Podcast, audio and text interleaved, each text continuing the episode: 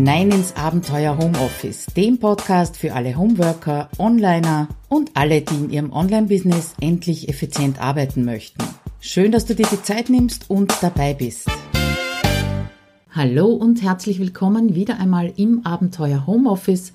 Mein Name ist Claudia Koscheda und ich freue mich, dass du wieder hereinhorchst. Ja, für diese Episode habe ich wieder mal ein bisschen gestöbert auf meinem Blog und mir einen Artikel aus dem Jahr 2015 herausgepickt.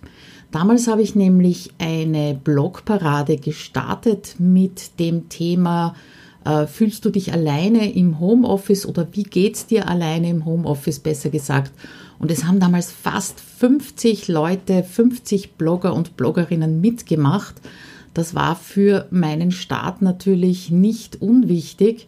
Ähm, aber ich habe mir gedacht, ich möchte ganz gerne ähm, nach vier Jahren mal nachschauen, wie schaut es denn jetzt aus mit äh, dem Alleinsein im Homeoffice und dir auch natürlich erzählen, was damals dabei rausgekommen ist. Ich habe nämlich nicht nur einfach die Beiträge verlinkt in diesem Artikel, sondern auch ausgewertet. Es gab da parallel auch eine Umfrage dazu, ausgewertet einfach, äh, wie geht es den Leuten im Homeoffice, welche Strategien haben sie, welche Vorteile sehen sie, welche Nachteile sehen sie eben vom Arbeiten im Homeoffice. Inzwischen sind natürlich ein paar Beiträge verschwunden, die sind gelöscht worden oder vielleicht sogar ganze Blogs gelöscht worden, umbenannt und nicht weitergeleitet, wie auch immer. Diejenigen, die nicht mehr anklickbar sind, die habe ich rausgelöscht und äh, ja, bei den anderen überall überprüft, ob der Artikel noch online ist. Und auch wenn es jetzt ein paar weniger sind, du kannst dir sicher sein, dass die, die noch da sind, auf jeden Fall es wert sind, dass du mal reinschaust. Und das kannst du unter abenteuerhomeoffice.at-112 in der 112. Episode beziehungsweise in dem Blogartikel dazu. Und damit würde ich sagen, wir starten in die Auswertung. Und damals habe ich schon festgestellt, dass ich wohl den Homeoffice-Nerv getroffen habe. Habe also die Kernaussagen grob zusammengefasst und damals ausgewertet und äh, ein paar Zahlen kommen jetzt. Also erste Erkenntnis war wirklich alleine beziehungsweise viel wichtiger einsam fühlt sich niemand von den Teilnehmerinnen im Homeoffice. Ich hoffe, das ist heute auch noch so. Teilweise habe ich leider damals nicht herauslesen können, wie lang die Teilnehmerinnen bereits im Homeoffice arbeiten, weil das ist natürlich auch relevant, ob das jetzt zwei Monate oder so wie bei mir über 20 Jahren ist. Ich habe allerdings rausgelesen, dass es eben zwischen ein Monat und 25 Jahren bunt gemischt war, aber da konnte ich halt keine Statistik dazu erstellen. Genauso gemischt war, ob die äh, Teilnehmerinnen angestellt, freiberuflich, selbstständig oder wie bei mir in einer Kombination aus allem im Homeoffice gearbeitet haben. Aber ich bin sicher, dass der Hauptanteil Selbstständige waren und Autorinnen waren auch erstaunlich viele dabei. Und zuletzt, äh, es haben sich zwölf Blogger und 38 Bloggerinnen daran beteiligt. Da könnte man jetzt was rauslesen, ist aber, glaube ich, nach dieser Zeit nicht mehr wirklich notwendig. Jetzt aber zu den Details von den wichtigsten Fragen, die eben beantwortet worden sind. Das erste war natürlich, was, was sehen die äh, Teilnehmerinnen und Teilnehmer als Vorteil an der Arbeit im Homeoffice? Wie schon angekündigt, ich habe da auch Grafiken erstellt dazu. Wenn du auf abenteuerhomeoffice.at-112 gehst, dann kannst du die anklicken und dir genauer anschauen. Also der absolute Spitzenreiter bei den Vorteilen war natürlich der Begriff Freiheit. Und dieses Bedürfnis danach, also genau dann zu arbeiten, wann und wo man möchte und wie es vor allem auch dem eigenen inneren Rhythmus entspricht, der hat sich wirklich durch alle Beiträge durchgezogen.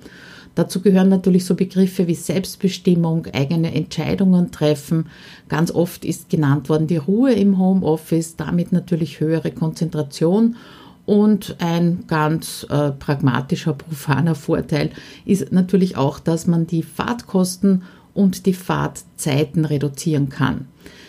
Es gab aber trotzdem eine Überraschung, also mit diesen Antworten habe ich natürlich damals in gewisser Weise gerechnet, aber überraschend war, dass die individuelle Gestaltung des Arbeitsplatzes oder Arbeitsumfelds, dass das so wichtig war oder so wichtig ist vielleicht. Also das ähm, auf der anderen Seite hätte es mich nicht überraschen sollen, weil ich freue mich ja jeden Tag wieder drauf, äh, an meinen Schreibtisch zu gehen und habe wirklich meinen Arbeitsplatz zu 100 Prozent so eingerichtet, wie ich es mir gewünscht habe. Auch nicht von Anfang an äh, vor hm, vier Jahren inzwischen, fünf Jahren ist meine Tochter ausgezogen und damals konnte ich mir eben ihr Kinderzimmer als Büro einrichten. Davor bin ich im Wohnzimmer am Schreibtisch gesessen. Da war die Freiheit natürlich nicht so groß, aber so weit wie möglich habe ich es damals auch eingehalten. Auch gleich, äh, weil wir von Tochter und Kindern gesprochen haben, ein wichtiger Punkt als Vorteil genannt ist die Familie. Und egal, ob es jetzt um die Kinderbetreuung gegangen ist oder einfach darum, dass man mehr von der Familie beziehungsweise von der familiären Umgebung direkt mitbekommt, ähm, das wurde eben ganz weit vorne gereiht. Das sehe ich auch so ein bisschen deswegen, weil eben mehr Frauen mitgemacht haben, damals bei der Blogparade als Männer. Und das widerspricht sich auch nicht unbedingt mit dem, dass im äh, Homeoffice keine Rücksichtsnahme notwendig ist. Weil Rücksichtsnahme gehört natürlich immer dazu in der Familie, aber das wurde nicht so als Nachteil herausgestrichen. Also, das Anpassen an die Familienstrukturen, das scheint nicht als Rücksichtsnahme gesehen zu werden, sondern eher als Bereicherung und der Umgang mit Arbeitskollegen und die Rücksichtnahme auf deren Befindlichkeiten, das ist anscheinend etwas, was nicht gerne oder nicht so gerne gemacht wird. Damit sind wir auch schon bei den Nachteilen an der Arbeit im Homeoffice. Auch da gibt es natürlich wieder eine Grafik, die du dir anschauen kannst. Und die Nachteile, die Liste der Nachteile, sagen wir mal so, die war erwartungsgemäß kürzer. Ganz oben, ganz am Anfang steht der fehlende Austausch. Das ist also die absolute Nummer eins. Wundert mich natürlich auch nicht, weil Homeoffice heißt einfach meistens alleine da sitzen und alleine arbeiten. Überrascht hat mich aber dann schon, dass auch gleichzeitig gesagt wurde, dass die lieben Kollegen fehlen. Die werden zwar sehr oft als Nachteil im externen Büro genannt, weil sie natürlich auch für Unterbrechung stehen, ähm, ja, hin und her gerissen scheint mir da der Homeworker zu sein. Also auf der einen Seite äh, wird oft genannt, dass die Kollegen eben ablenken im externen Büro, auf der anderen Seite fehlen sie halt auch. Und auch der Punkt Ablenkung, der ist sowohl als Vor- als auch als Nachteil genannt worden. Also für die einen ist das Homeoffice eben randvoll mit Ablenkungen und für die anderen ist das Büro durch die Kolleginnen davon randvoll. Und genauso schaut es mit Disziplin aus. Der eine Teil der Teilnehmerinnen hat bemerkt, dass ihnen das Homeoffice so in gewisser Weise eine Art von Disziplin anerzogen hat. Und der andere Teil ist anscheinend auf gutem Weg dorthin gewesen und inzwischen schon angekommen und hat eben die notwendige Disziplin durchaus als Nachteil gewertet. Ja, zuletzt noch ein Nachteil, der auch genannt worden ist und mit dem ich persönlich sehr lang gekämpft habe, einfach die Familie und die Umgebung davon zu überzeugen, dass man im Homeoffice wirklich, wirklich arbeitet und nicht jederzeit verfügbar ist. Dazu habe ich ja auch schon einen Blogartikel mal geschrieben. Und ganz ehrlich, ich möchte nicht wissen, was sich meine Nachbarn über die Frau, die auf Nummer eins immer zu Hause ist, denken. Und ich finde es sehr angenehm, dass mir das momentan egal ist. Auf der anderen Seite höre ich es natürlich auch nicht. Also es wird mir nicht zugetragen, was da über mich geplaudert und getratscht wird. Ein Nachteil, den ich ganz oft auch in meinen Coachings beziehungsweise natürlich im Online-Kurs Homes with Office 2.0 höre, ist die fehlende Abgrenzung zwischen Home und Office. Es ist halt so einfach, nochmal schnell den PC anzuwerfen, den Laptop zu nehmen oder sogar das Handy und eine Kleinigkeit zu erledigen. Und darum habe ich in diese Statistik auch das nebenbei mit hineingenommen und ich glaube, äh, ja, dazu gibt es auch schon einige Artikel bei mir am Blog. Die Lösung unter Anführungszeichen natürlich nur Strategien, damit du dich äh, im Homeoffice nicht einsam fühlst. Das war auch eine Frage an die Teilnehmer und Teilnehmerinnen dieser Blogparade. Und an erster Stelle und zwar sehr, sehr weit an erster Stelle, steht einfach das, was Grundvoraussetzung dafür ist, äh, damit inzwischen so viele Menschen überhaupt in die Selbstständigkeit und damit ins Homeoffice gehen können, beziehungsweise dass das auch für Unternehmen immer interessanter wird, dass die Angestellten eben im Homeoffice arbeiten. Und das ist das Internet. Ganz klar. Zusammengefasst als Internet sehe ich jetzt mal Social Media, Foren, Gruppen, Skype oder Zoom-Kontakte inzwischen und noch viel mehr. Und gleich danach, nach diesem sehr hohen Peak, und das freut mich total, wird eine Strategie genannt, dass der Arbeitstag im Homeoffice besonders gut strukturiert und geplant werden sollte, um eben nicht dieses schwammige Gefühl von was tue ich jetzt und das Gefühl der Einsamkeit aufkommen zu lassen. Außerdem sind alle Formen von Gruppen natürlich dafür geeignet, um diesen fehlenden Austausch abzufangen. Und das ist egal, ob das jetzt Erfolgsteams sind oder Mastermind-Gruppen sind, Schreibgruppen oder vielleicht sogar das virtuelle Coworking bei mir im Kurs in Homes with Office. Das ist ganz egal. Hauptsache, es ist eine gewisse Regelmäßigkeit drinnen. Übrigens zum Thema Erfolgsteams habe ich auch schon, ich glaube, das war 2014, eine Blogparade gestartet und daraus ist ein Audio-E-Book entstanden, das du dir natürlich kostenlos herunterladen kannst, ganz ohne E-Mail-Adresse. Und wenn du den Link dorthin suchst, dann geh bitte eben auf abenteuerhomeoffice.at-112. Da findest du den dann drinnen. Noch ein wichtiger Punkt. Äh, Internet ist zwar so fürs Homeoffice als sehr, sehr wichtig angesehen worden, eben auch gegen die Einsamkeit. Aber wer drinnen sitzt im Homeoffice, der muss auch hin und wieder ein bisschen raus. Und dafür sind natürlich Netzwerktreffen, Offline-Netzwerktreffen sehr wichtig, genauso wie der direkte persönliche Kontakt zum Kunden. Also auch diese Netzwerktreffen kann man natürlich übertreiben. Das haben auch ein paar Teilnehmerinnen beschrieben. Aber wenn du da die richtigen für dich aussuchst, kann das durchaus eine Unterstützung sein. Und immer wieder wurde natürlich auch in den diversen Artikeln betont, dass die Mischung ausmacht. Das heißt, wenn du ein Business hast, bei dem du keinen direkten Kundenkontakt hast, zum Beispiel eben nur unter Anführungszeichen online arbeitest, auch wenn ich persönlich das als direkten Kundenkontakt sehe, aber du weißt schon, was ich meine, dann ist das Rausgehen zu Netzwerktreffen und das Treffen von Freunden natürlich besonders wichtig. Äh, eine Strategie hat mir auch besonders gefallen und die hat gelautet, keine Freunde zu Hause treffen. Einfach eben, um mal rauszukommen aus den eigenen vier Wänden.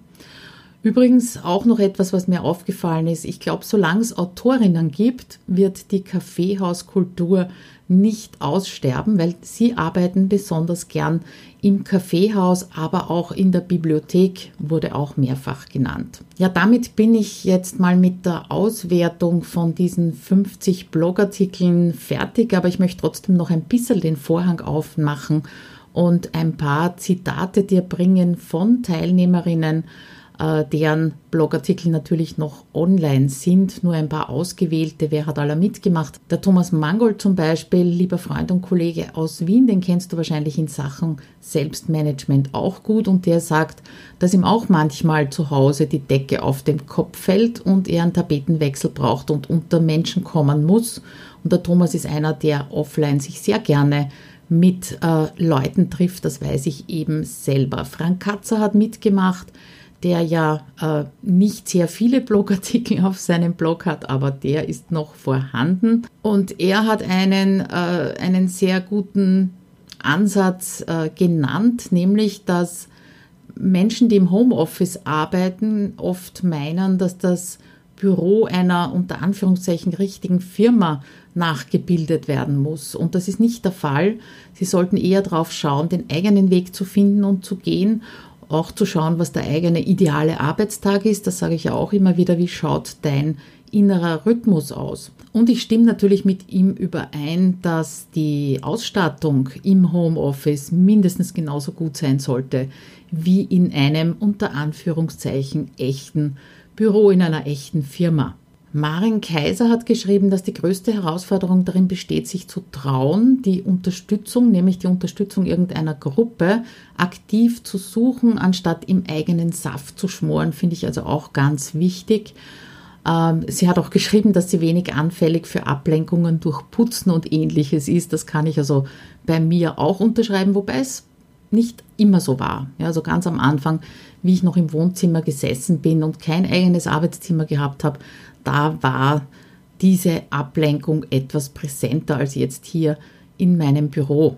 Irene Wolk hat geschrieben, äh, sie ist trotzdem immer ins Büro gegangen und hat äh, Arbeit und Privatleben ganz klar voneinander getrennt, weil sie geglaubt hat, das muss so sein, man muss zur Arbeit gehen. Da hatte sie also ein externes Büro und hatte natürlich die Befürchtung, dass zu Hause sich alles vermischen würde und die Arbeit nicht ernst genommen wird. Sie hat sich dann äh, selber vom Gegenteil überzeugt, dass das im Homeoffice mit der richtigen Struktur äh, natürlich auch möglich ist. Ulrike Bergmann hat auch einen wichtigen Punkt angesprochen, nämlich dass sich die Bedürfnisse in unterschiedlichen Lebensphasen ändern und dementsprechend sollte man auch das äh, Office anpassen. Ja, es kann durchaus sein, dass es mal Lebensphasen gibt, wo du zum Beispiel lieber in einem Coworking Space arbeitest oder eben ein externes Büro anmietest. Apropos, da fällt mir die Geschichte von der Daniela Heiser ein, die also auch Teilnehmerin in HomeSuite Office 2.0 war. Und die war an einem Punkt, dass sie gesagt hat, okay, das funktioniert einfach zu Hause nicht, ich komme zu nichts, jeder äh, glaubt, dass er jederzeit auf mich zugreifen kann und darf und äh, war also kurz davor, sich ein externes Büro anzumieten. Und an dem Punkt haben wir dann natürlich in HomeSuite Office sehr gearbeitet und durch klare Kommunikation und klare Struktur ist sie heute sehr happy und sehr glücklich in ihrem Homeoffice und dieses externe Büro hat sie sich natürlich auch kostentechnisch erspart. Also einfach mal schauen, was zur Lebensphase passt und wie es auch in gewisser Weise passend gemacht werden kann. Christine Strobel hat damals ganz nett geschrieben, wenn sie ihr E-Mail-Programm oder Facebook aufmacht, dann ist vorbei mit dem Alleinsein und dass ihr diese Kontakte sehr gut gehen. Ich glaube, äh, da steckt auch dahinter, dass man nicht unterscheiden sollte zwischen richtigen Kontakt und unrichtigen Kontakt. Ja? Also jeder Kontakt, den man eins zu eins oder in der Gruppe hat, egal ob es über Internet ist oder über Foren ist zum Beispiel oder Facebook, äh, und äh, jeder Offline-Kontakt hat einen, eine andere Qualität, aber anders heißt nicht immer unbedingt schlechter oder besser. Von beiden Seiten kann man das sehen. Ja, und als letztes Beispiel, der Christian Müller hat geschrieben, dass definitiv keine Schande ist, wenn du ab und an Abwechslung vom Homeoffice brauchst. Er schreibt, sei bereit, das anzuerkennen und für die notwendige Abwechslung zu sorgen. Deine Leidenschaft fürs Homeoffice wirst du langfristig vermutlich nur erhalten können, wenn es etwas Besonderes bleibt. Das kann ich nicht ganz unterschreiben, das mit der Abwechslung schon, aber äh, dass das Homeoffice etwas Besonderes bleibt, das ist bei mir zum Beispiel nicht der Fall. In meiner Anstellung arbeite ich ja jetzt bereits seit 22 Jahren im Homeoffice und es fühlt sich nicht als etwas Besonderes an und trotzdem kann ich es sehr wertschätzen und auch natürlich sehr genießen. Ja, also wie schon zu Beginn gesagt, klick dich mal durch, schau mal, was äh, andere für Strategien für sich entwickelt haben. Vielleicht ist da auch was für dich dabei. Und damit äh, wünsche ich dir einen wunderschönen Tag im Homeoffice und freue mich natürlich, wenn du nächste Woche wieder hineinhorchst. Also bis dann, ciao.